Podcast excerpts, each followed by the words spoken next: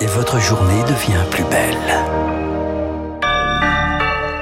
Bon réveil à tous sur Radio Classique, il est 7 heures.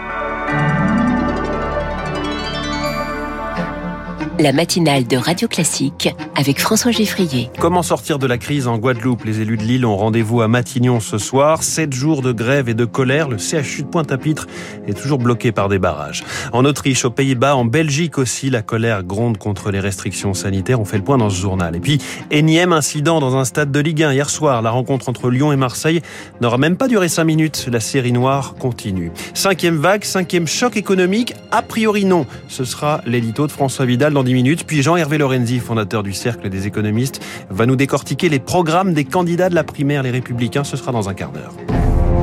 Radio classique.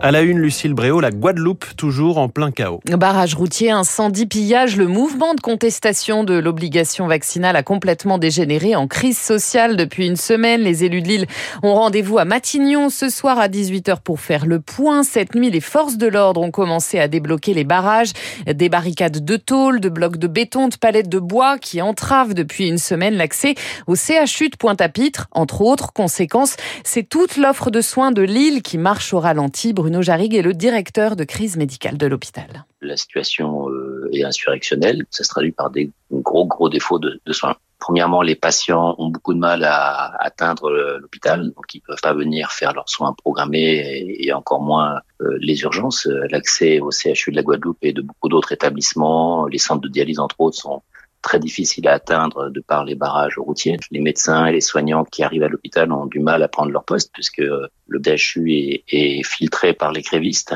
et qui, au minimum, insulte les soignants et les médecins qui passent et par euh, deux fois au moins euh, avec des agressions physiques par des gens cagoulés. À noter que les écoles, les collèges, les lycées resteront fermés aujourd'hui en Guadeloupe. 30 personnes sont aussi jugées ce lundi en comparution immédiate à Pointe-à-Pitre, soupçonnées d'avoir participé aux violences urbaines de ces dernières nuits. Et après la Guadeloupe, c'est au tour de la Martinique de se mobiliser. Appel à la grève générale à partir d'aujourd'hui, signé par 17 syndicats contre l'obligation vaccinale, la hausse des prix des carburants et du gaz. Ils réclament aussi la hausse des salaires et des minima sociaux. Il n'y a pas qu'en France que la colère gronde. Dans plusieurs pays d'Europe, la situation se tend. Depuis minuit, l'Autriche est officiellement reconfinée, une mesure radicale pour freiner l'envolée des nouveaux cas qui attise les frustrations sur place, comme en Belgique ou aux Pays-Bas. Les mouvements de contestation se multiplient, Augustin Lefebvre. hier soir aux Pays-Bas, des manifestants sont une nouvelle fois descendus dans les rues de plusieurs villes. Troisième nuit d'émeutes, tirs de feux d'artifice, incendie de voitures, destruction d'abribus, match de football perturbé. 145 personnes ont été arrêtées depuis vendredi. Elle protestait contre les mesures prises il y a dix jours, notamment la fermeture des bars et restaurants à 20 heures, et contre celles qui pourraient suivre l'interdiction de certains lieux aux non-vaccinés. La Belgique, de son côté, veut rendre le, télétravail obligatoire pour ceux qui le peuvent après avoir généralisé le port du masque. 35 000 personnes dans les rues de Bruxelles hier après-midi au cri de liberté, liberté. La marche a dégénéré en affrontement, jet de projectiles contre canons à eau. En Autriche, nouvelle manifestation hier après celle de samedi qui avait réuni 40 000 personnes à Vienne à l'appel du FPE, le parti d'extrême droite. Cette fois-ci, dans le calme. En Autriche, à partir de février, le vaccin sera obligatoire pour tous les adultes. En France, le gouvernement va-t-il élargir la troisième dose. Vous le savez, elle sera accessible aux plus de 50 ans à partir de décembre. Faut-il aller plus loin alors que la cinquième vague commence de façon fulgurante, comme le dit le porte-parole du gouvernement, Gabriel Attal? La haute autorité de santé préconise un rappel dès 40 ans. Le gouvernement devrait suivre son avis, Rémi Pfister. L'abaissement de l'âge a déjà été vu dans plusieurs pays. Les États-Unis viennent de l'autoriser pour les plus de 18 ans. Israël fait les doses de rappel pour toute sa population depuis trois mois. Et c'est justement sur les données israéliennes que la Haute Autorité de Santé s'appuie pour la recommander aux plus de 40 ans. On y observe que juste après la deuxième dose, le vaccin bloque très bien la transmission, mais six mois après, sous l'effet du variant Delta, l'immunité baisse à seulement 50%. Avec une troisième dose, le taux de protection remonte à 88%. Les anticorps seraient aussi plus nombreux et dureraient plus longtemps dans l'organisme. Alors avec l'épidémie qui flambe en Europe, la troisième dose ce n'est plus seulement pour protéger les plus fragiles, c'est aussi collectivement de freiner l'épidémie, rappelle la Haute Autorité de Santé. Le gouvernement réfléchirait à faire entrer la troisième dose dans le pass sanitaire pour qu'il reste valide. Pour ce qui est de l'organisation de la campagne, pas de risque de pénurie. 57 millions de doses sont disponibles, soit plus de deux fois le stock nécessaire. Les précisions de Rémi Pfister. Emmanuel Macron de retour à Amiens aujourd'hui, sa ville natale. Il doit notamment annoncer la création d'une annexe de la Bibliothèque nationale de France. Le président de la République en visite de suivi aussi de plusieurs grands grand projet pour désenclaver la ville.